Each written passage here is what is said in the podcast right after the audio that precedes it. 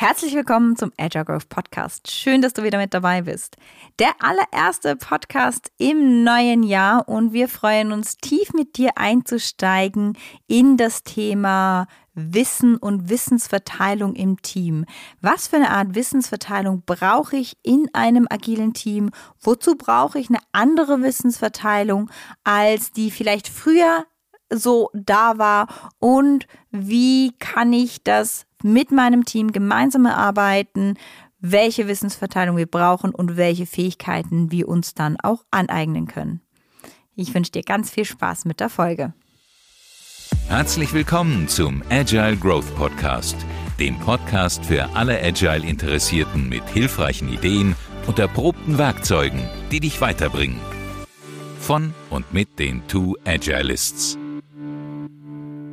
Herzlich willkommen zum Agile Growth Podcast. Hier sind Jasmin und Kai und wir helfen Menschen dabei, die Versprechen agiler Vorgehensweisen in der Praxis einzulösen, ohne IT-Wissen vorauszusetzen. Und wir müssen noch frohes Neues sagen. Ich habe zwar gelernt, im Kniegewissen zu spät spät dafür in diesem Jahr. Kann man eigentlich nicht mehr sagen. Aber es ist unsere erste Podcast-Folge dieses Jahr. Insofern schön, dass du uns wieder zuhörst. Wir hatten einen ganz guten Start, würde ich sagen, ins neue Jahr. Wir haben uns viele Gedanken darüber gemacht, was dieses Jahr alles ansteht, sowohl auf einer privaten Ebene als auch auf einer beruflichen. Haben da uns viele Fragen über ein paar Tage gestellt, während wir uns ein bisschen rausgezogen hatten und wirklich auch ja, die Kiddies was zum Spielen hatten und wir immer mal wieder einen Moment Ruhe, um darüber nachzudenken, was wird das für ein Jahr werden? Und wir haben Visionen gesponnen und ähm so frei nach Adenauer, ne? Wer Vision hat, soll zum Arzt gehen. Ja, genau. Die hängen jetzt auch so an der Wand und ich glaube, äh, uns rutscht das Herz auch ein bisschen in die Hose, weil wir ein bisschen Angst kriegen vor unseren Visionen, aber das ist ja auch gut so. Ähm, also viel, viel wird passieren. Stretch, Stretch Goals. Stretch Goals, genau. Viel wird passieren bei der Agile Growth. Wir sind ähm, sehr, sehr gut, sehr fokussiert gestartet, haben auch schon ganz viel mit unseren Kunden interagiert und unter anderem auch ähm, noch mal ein bisschen mehr auf LinkedIn gefragt, wie es euch denn allen so geht und was für Themen euch gerade so umtreibt. Und da kam die heutige Frage, über die wir uns unterhalten wollen, nämlich ähm, dieses T-Shaping oder auch P-Shaping, was man manchmal mittlerweile sogar hört. Und was ist denn das überhaupt? Wozu brauchen wir das? Und in der Frage ist auch nur, wie motiviere ich meine Entwickler, wenn die einfach nur eine Spezialisierung haben und auch gar nichts anderes lernen wollen. Also wir tauchen ein in, warum brauchen wir vielleicht eine Diversifizierung in der Spezialisierung, wenn wir agil arbeiten? Wozu braucht es denn überhaupt und was können wir im Team tun, damit wir eine richtige Diversifizierung, die für uns passend ist, für unser Team, für unser Produkt, für unser Umfeld, was können wir da tun, um wir da, damit wir da hinkommen? Und wir haben uns zu dem Anlass, weil draußen noch Schnee liegt, auch eine richtig schöne Tasse weißen Tee gemacht. Das ist gerade irgendwie mein Favorite. Ich weiß nicht, wenn du das schon mal probiert hast, lieber Hörer, dann ähm, ganz herrlich, äh, ganz sanft im Geschmack. Und da können wir ein bisschen drüber philosophieren.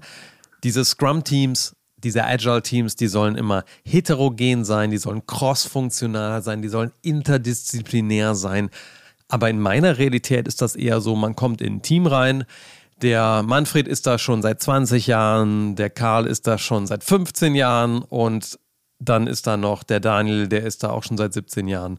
Und die sind jetzt einfach mal nicht irgendwie T-förmig geschnitten, ja. Was, was ist jetzt irgendwie T-förmig geschnitten? Ist das so eine Yoga-Position oder so? So ähnlich, ne? Ja, so ähnlich. Also was meinen wir mit ähm, T-förmig geschnitten? Das heißt, dass eben der Manfred, der vielleicht schon länger da ist oder auch manchmal gar nicht so lange da ist, ne, eine Spezialisierung hat, er ist Backend-Entwickler, zum Beispiel, wenn wir von Software reden, dann ist ja oft ne, so Backend, Frontend Entwickler und dann habe ich noch einen UX, UI vielleicht und dann habe ich noch einen Tester. Und das ist mein Team von fünf Leuten. Ich, da habe ich zwei Backend Entwickler. Ich habe einer, der kann die Frontends machen. Ich habe einer, der testet und ich habe einen UI, UX. Und die sind alle in ihre Spezialisierung und bleiben auch da drin. Also Backend macht nur Backend, Frontend macht nur Frontend. Und warum ist das manchmal schwierig? Weil wir wollen ja, wenn wir agil entwickeln, wollen wir ja ein Sprintziel haben, zum Beispiel, wenn wir Scrum machen, ne, dann sagen wir, wir haben ein Produktziel, auf das wir einzahlen wollen.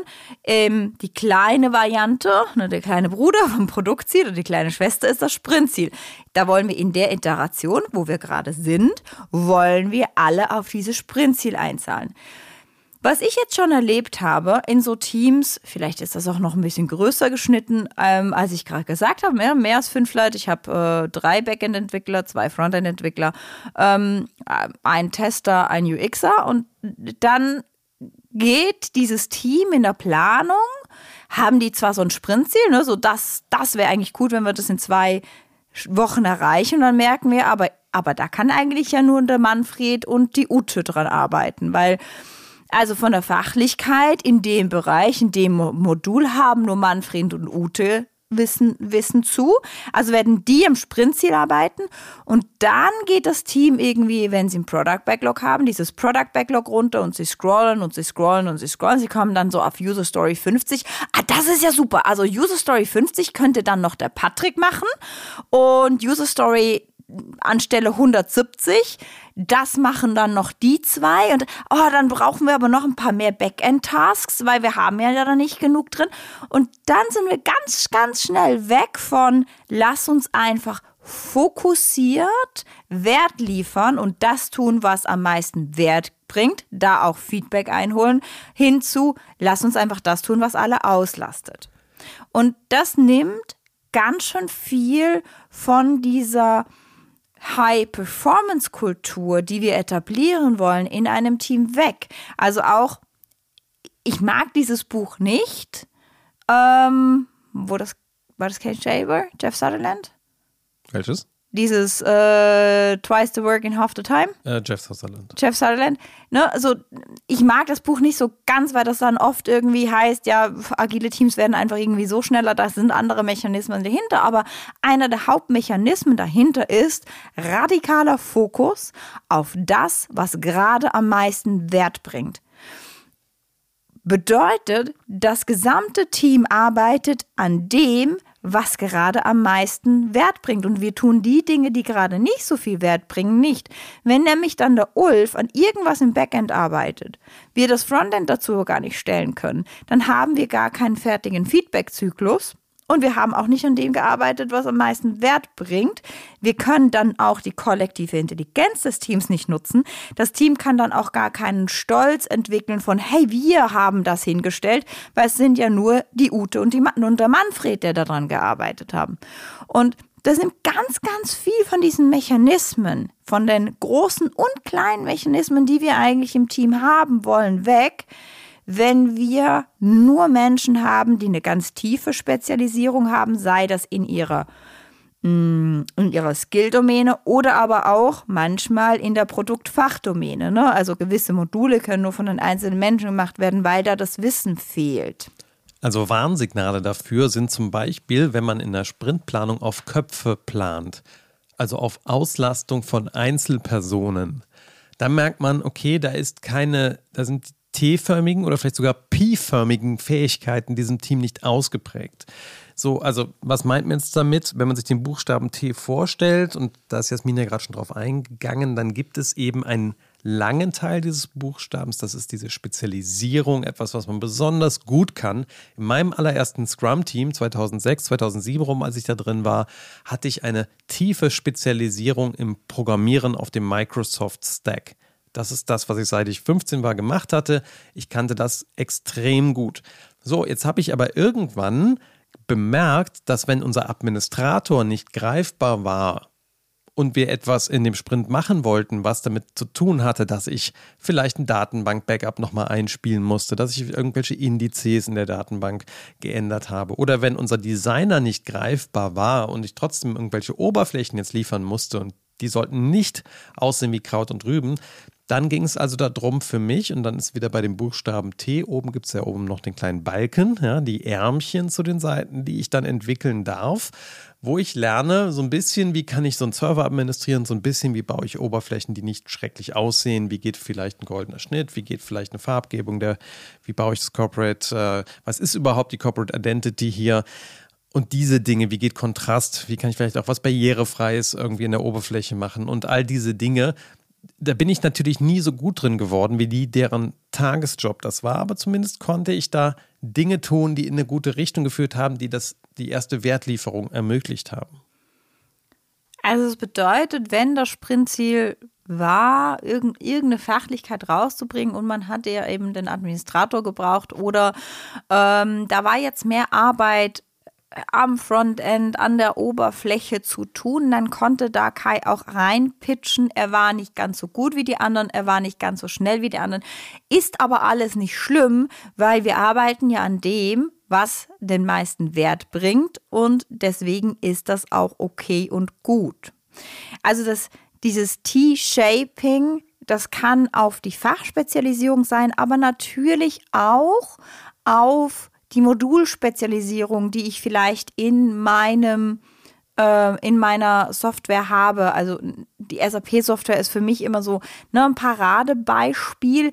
Die ist hochkomplex und da brauche ich natürlich auch immer eine Modulspezialisierung. Also es gibt Leute, die kennen sich dann mit Finance besonders gut aus und es gibt Leute, die äh, kennen sich in anderen Modulen besonders gut aus. Hm Schwierig wird es dann, wenn ich als crossfunktionales Team unterwegs bin und ein Modul angepasst werden muss, welches halt nicht in meiner Spezialisierung ist und ich sage, und da werde ich aber auch nichts tun. So. Und wir haben jetzt das mit dem T-Shaping erklärt. P-Shaping ist so ein bisschen ein neuer Begriff, der gekommen ist, ähm, wo man einfach gemerkt hat, die Komplexität in unseren Softwareprodukten, die steigt. Und ich würde sagen, die Komplexität in unserer Arbeitswelt steigt. Das Wissen, das ich mir aneigne, hat eine brutal kurze Halbwertszeit. Da gibt es so Studien zu, die sagen, hey, Wissen, das du dir jetzt aneignest, ist in drei Monaten schon wieder outdated. Und meistens braucht es in so crossfunktionalen Teams Leute, die gewillt sind, sich nicht nur so eine Hauptfachspezialisierung draufzuziehen, sondern zwei. Also, dass sie dann nicht so wie so ein T aussehen in ihrer Spezialisierung, in, in ihren Skills, sondern eher wie so halt ein Pi aussehen, also zwei längere Spezialisierungsarme. Da kann auch der eine länger als der andere sein. Das ist sehr, Beine, sehr. oder? Beine, stimmt. Es sind Beine. Entschuldigung. Also zwei Beine. Ist auch so wie ein Mensch, ne? So zwei Beine, nicht nur ein Bein. Und dann trotzdem eben noch die Ärmchen. Und trotzdem noch die Ärmchen links und rechts. Zu was führt das? Es führt zu der Fähigkeit, dass wir als Team gemeinsam fokussiert arbeiten können. Es führt aber auch dazu, dass wir halt wirklich die kollektive Intelligenz unserer Gruppe nutzen können. Es führt zu besseren Diskussionen, zu schnelleren Entscheidungen, ganz, ganz oft. Und es führt dazu, dass wir gemeinsam Verantwortung für unser Produkt tragen, weil es halt dann, weil ich dann nicht sagen kann, na ja, aber da haben ja Manfred und Ute dran gearbeitet an dem Teil des Produkts, da habe ich ja gar nichts mit dazu, dazu zu tun. So, wie kriege ich jetzt Leute hin? Hm? Aber Kai wollte noch was sagen. Be bevor du da jetzt reingehst, für mich ist das auch ein Resilienzthema.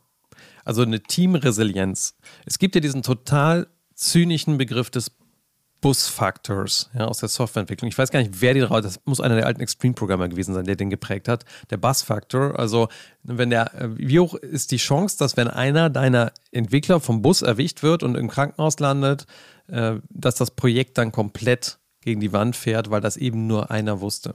Und ich habe das auch tatsächlich mal in einem Projekt erlebt. Also brutal schlimm, guter Freund von mir war in dem Team drin, sein Motorrad gegen Baum gesetzt, tot. So, ähm, abgesehen von der ganzen Trauerarbeit und ne, was, was man alles an der Backe hat, aber jetzt aus einer rein wirtschaftlichen Perspektive betrachtet, wenn derjenige ein tiefer Wissensträger ist, und in dem Fall hatten wir wirklich, äh, wirklich Glück in, in der Tragödie, weil ich äh, mit meinem Freund einfach sehr, sehr viel Pair-Programming gemacht hatte. Wir haben einfach super viel zusammen entwickelt, sodass wir sozusagen eine ähm, auf zwei Menschen verteilte Pi waren irgendwie, ne? Also so wir, das Wissen hatten wir so gemeinschaftlich erarbeitet, dass ich das abseits von meinem desolaten emotionalen Zustand relativ schnell auf einer fachlichen Ebene weitertragen konnte, was wir da gemacht haben. Aber das war eben eng miteinander verflochten und es geht in einem Team eben auch darum, dass man da diese Verpflichtung erhöht, weil ansonsten hast du das Thema, sobald derjenige mal ausfällt, das muss ja nicht so was äh, grandios Schlimmes sein, aber es kann auch mal ein Bandscheibenvorfall sein, dass jemand einfach mal raus ist oder eine längere Corona-Infektion oder, oder was auch immer. Dann hast du natürlich, wenn das derjenige ist mit der Spezialisierung deines Tees und der ist weg, dann haben zwar alle anderen noch Ärmchen, das heißt, die einfachen Cases kriegen die gehandelt. Das geht schon, das, das können die. Aber sobald das ein bisschen tiefer geht in den Kaninchenbau, sind die ja auch wieder lost.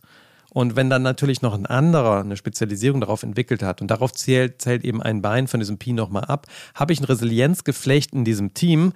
Und in den allermeisten Teams sind wir aber noch so weit von den T-förmigen Leuten weg, dass man über die Pi-förmigen Leute eigentlich noch gar nicht so richtig nachdenken muss. Aber wenn du merkst, es hat schon eine Form von T-Förmigkeit, ja, dann könntest du als agiler Coach, als Scrum Master, als Produktverantwortlicher als Manager in die Richtung mal denken und mal arbeiten, wie können wir diese Resilienz weiter und weiter stärken und wie das geht, dazu wollte Jasmin jetzt was sagen. Genau, und es startet wie immer, ne? also so etwas in einem Team zu stärken, zu verändern, ist eine Veränderung. Deswegen an alle agilen Coach, Coaches, Scrum Master etc. da draußen, bitte, bitte, bitte stärkt euer Wissen, wie funktioniert Change, wie funktioniert Veränderung, wie funktioniert, also ne, was gibt es da für Modelle dahinter, an denen ich mich entlanghangeln kann, aber was wird das auch für eine emotionale Kurve für mein Team bedeuten, weil so etwas anzugehen bedeutet Veränderung. Hm, die meisten Veränderungen beginnen mit dem Why. Also haben wir überhaupt ein Problem? Und wenn dein Team kein Problem hat, dann ist die Frage, hast du nur das Problem, weil du gelesen hast, dass es das braucht? Oder im Podcast gehört? Oder im Podcast gehört hast? Hallo. Dann wäre meine dringende Empfehlung, geh da nicht hin. Oder habt ihr faktisch wirklich ein Problem und siehst du das im Planning, dass ihr auf Köpfe plant? Siehst du es, dass es wertvoll wäre, wenn ihr noch mehr Fokus auf die gerade wirklich wertvollen Dinge legt und nicht auf das, ja, muss ja eh alles gemacht werden, also ist auch wurscht. Ne? Also da, da sind ja so Merker, die, die kannst du sehen. Und wenn das Team das Problem noch gar nicht spürt, dann ist die Frage, gibt es Mechanismen, wie du das Problem, das du siehst, zu einem Problem vom Team machen kannst. Oft funktioniert das nicht auf einer intellektuellen Ebene. Also das funktioniert dann oft eher zu, mit dem Zusammenschluss als mit deinem Product Owner, wo ihr mal zusammen diskutieren könnt, arbeiten wir wirklich gerade an den Dingen, die immer die wertvollsten sind oder arbeiten wir in den Dingen, die, an die wir arbeiten können mit den Menschen, die wir haben. So. Wenn es zweite ist, dann heißt es oft, einen Schritt zurück, Produktivität einbüßen, wirklich auch einfach in Kauf nehmen und sagen, wir machen jetzt radikaler Fokus. Wir arbeiten ab jetzt radikal fokussiert am Sprintziel und das bedeutet vielleicht nur Manfred und Ute können arbeiten und alle anderen haben nichts zu tun und das ist okay. Weil alle anderen werden dann lernen. Wie, das ist okay, das, nee nee, ganz ehrlich, die Leute, die können doch jetzt nicht da rumhängen zwei Wochen lang und nichts tun. Und das ist der Punkt. In den meisten Fällen hängen die Leute nicht rum. So, in den allermeisten Fällen werden die Leute anfangen, Manfred und Ute zu unterstützen. Und das dürfen wir natürlich dann auch wieder moderativ unterstützen. Also anfangen mit dem Why. Wieso möchtest du das verändern? Und dann hilft mir der Grundgedanke dahinter, Menschen sind eigentlich immer intrinsisch motiviert an Wachstum. Wir als Menschen, wir wollen wachsen. Das ist eine intrinsische Motivation. Und da ist immer die Frage, was hält uns ab zu wachsen? Ne, so ein weiteres Ärmchen wachsen zu lassen oder ein weiteres Bein wachsen zu lassen in unserer Spezialisierung. Eigentlich tut uns das gut. Und ich habe schon oft den Fall erlebt, wo dieser Busfaktor eingetreten ist. Also gerade letztes Jahr war ich in einem Team mit unterwegs, wo wir einen hohen, hohen, hohen Busfaktor hatten. Und das war nicht nur auf die Software, sondern wenn diese Software aussteigt, dann steigt 70 Prozent der Dienstleistung des gesamten Ladens auf und der Entwickler, der am längsten dabei war, der noch irgendwas tun konnte an, an der Altanwendung, ähm, hatte einen Tumor und musste operiert werden. Von einem Tag auf den anderen. Und war weg. Und die Leute waren gezwungen, diese Lücke zu füllen. Gott sei Dank hatten wir schon vorher angefangen, daran zu arbeiten. Und auch das kann man zum Beispiel in einem Team transparent machen und einfach mal wirklich mal sagen, okay, wenn Manfred oder Ute weg wären, was könnten wir denn dann tun? Also wirklich mal so eine Feueralarmübung machen und sagen, okay, gegeben des Falles, dass irgendwie das Schlimmste eintritt, was könnten wir, wie handlungsfähig wären wir denn noch als Team? Das wäre eine weitere Möglichkeit, dieses Why zu stärken, zu gucken, haben wir wirklich ein Problem? Sind wir gewillt, gemeinsam daran zu arbeiten? Und das klingt jetzt alles so schön logisch, so schön sachlich, so schön nachvollziehbar. Und dann treffen wir auf Menschen. Menschen, die Angst haben, wer sie werden, wenn sie diese Veränderung durchlaufen. Menschen, die Angst haben, ob sie das überhaupt können, ein weiteres Beinchen entwickeln. Menschen, die Angst haben, nach außen zu tragen, dass sie inkompetent erstmal in neuen Dingen sind und dämliche Fragen stellen müssen. Ähm, Menschen, die Angst haben, nicht mehr als produktiv angesehen zu werden, weil in dem ersten Mal ihre Produktivität sinken wird. Oder Menschen, die trainiert worden sind, dass das höchste Gut dieser Unternehmung ist, busy zu sein.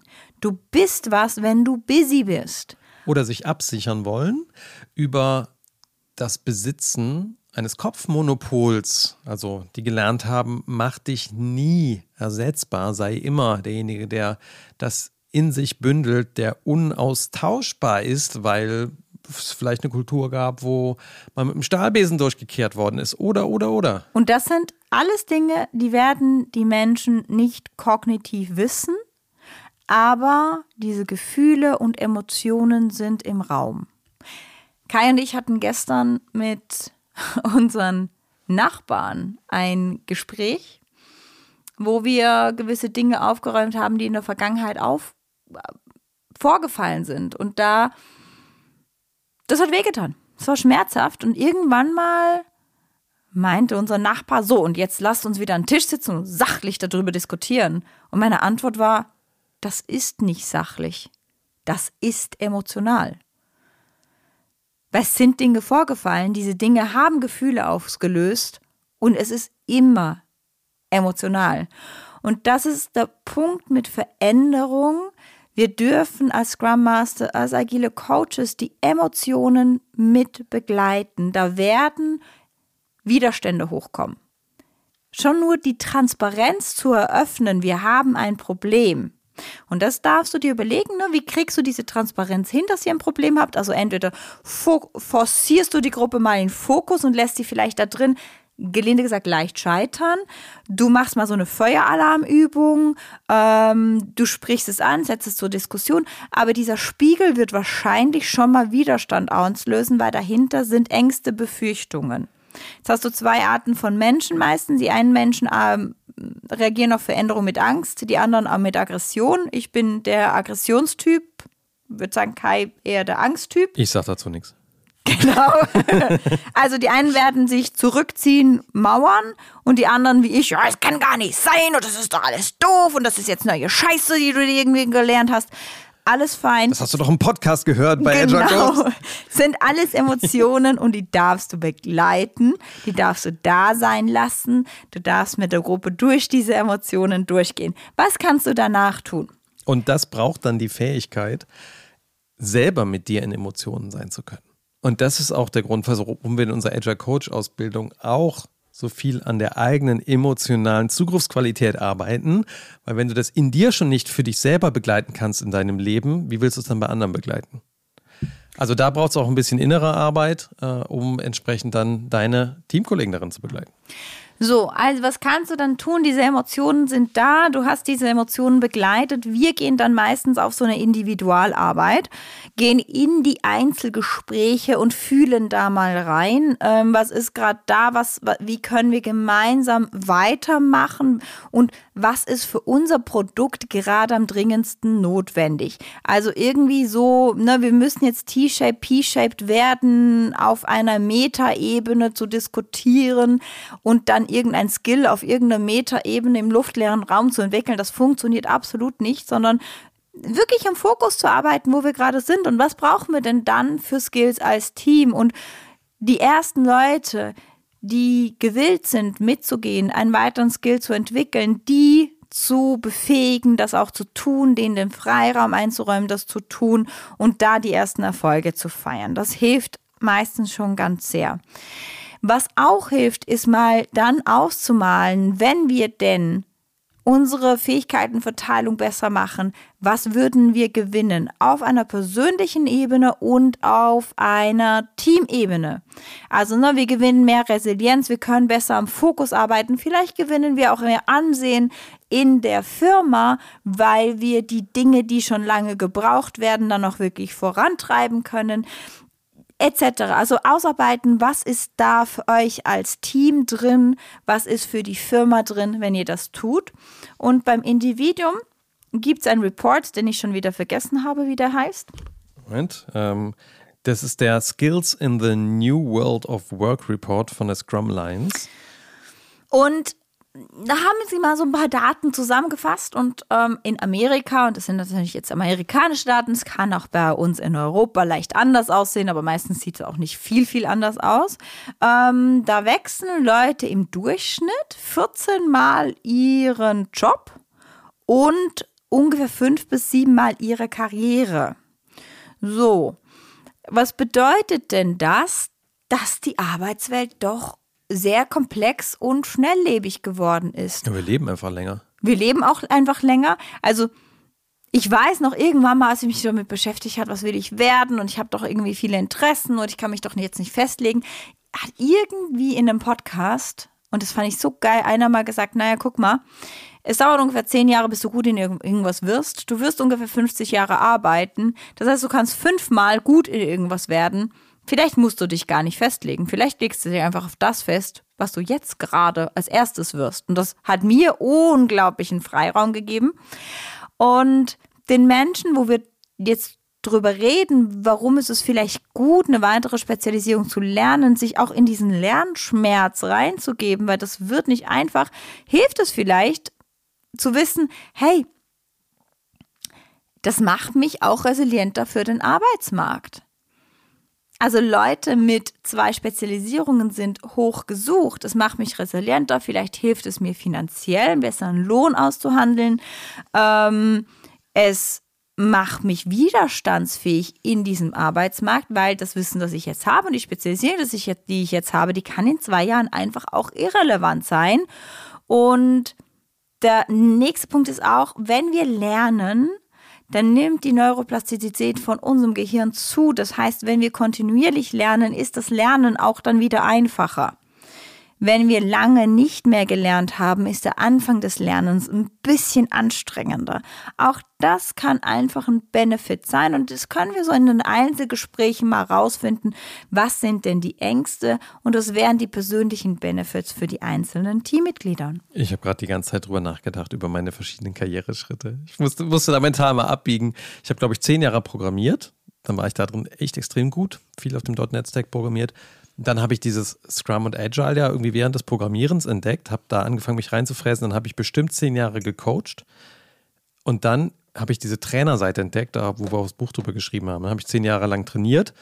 Ähm, die, die ist noch nicht ganz rum, aber ich merke, dass das nächste Pi-Beinchen sich so langsam ich glaube. Ja, das Marketing hat sich dazwischendurch auch noch reingefräst. Aber da, das war so ein, ja, so ein Ärmchen. Also ich, weiß, das ist, glaube ich, so ein Marketing-Ärmchen, das kam mal. Marketing-Beinchen, weiß ich nicht genau. Ja, das hat mich auch auf jeden Fall interessiert. Und jetzt merke ich, dass ähm, für mich so Leadership-Coaching nochmal was ist, was äh, jetzt so ja, mehr und mehr kommt. Also das ist wahrscheinlich der nächste Abschnitt. Bin gespannt. Mal gucken. Ähm, der Kai wird mein zweites Bein. Juhu! Das wird ein, äh, ein sehr komisches Bild.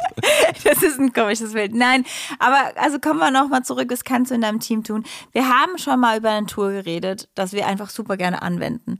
Ähm, weil in diesem luftleeren Raum Gedanken zu machen, ist irgendwie blöd. Was wir gerne machen, ist wirklich, sobald wir dieses Why geklärt haben, sobald wir irgendwie eine kritische Masse an Menschen, zwei, drei mit an Bord haben, die irgendwie Lust haben, da überhaupt mal reinzugehen, dann sagen wir, hey, guck mal, wir würden gerne einfach einmal mit euch evaluieren, was brauchen wir denn überhaupt an Wissen in unserem Team und wie gut sind wir da drin ausgesprägt. Also da machen wir ganz oft diese Skill-Matrix, wo wir einfach sagen, okay, von dem, was wir wissen, was die nächsten sechs Monate ansteht, welche Skills auf einer fachlichen, auf einer technischen, auf einer Soft-Skill-Ebene brauchen wir, listen die auf, listen die Menschen auf und die lassen, die bewerten sich erst selber. In einem weiteren Schritt der Teamentwicklung kann man sich auch gegenseitig bewerten, wenn man denn das für wertvoll empfindet. Ich bin da immer sehr ambivalent.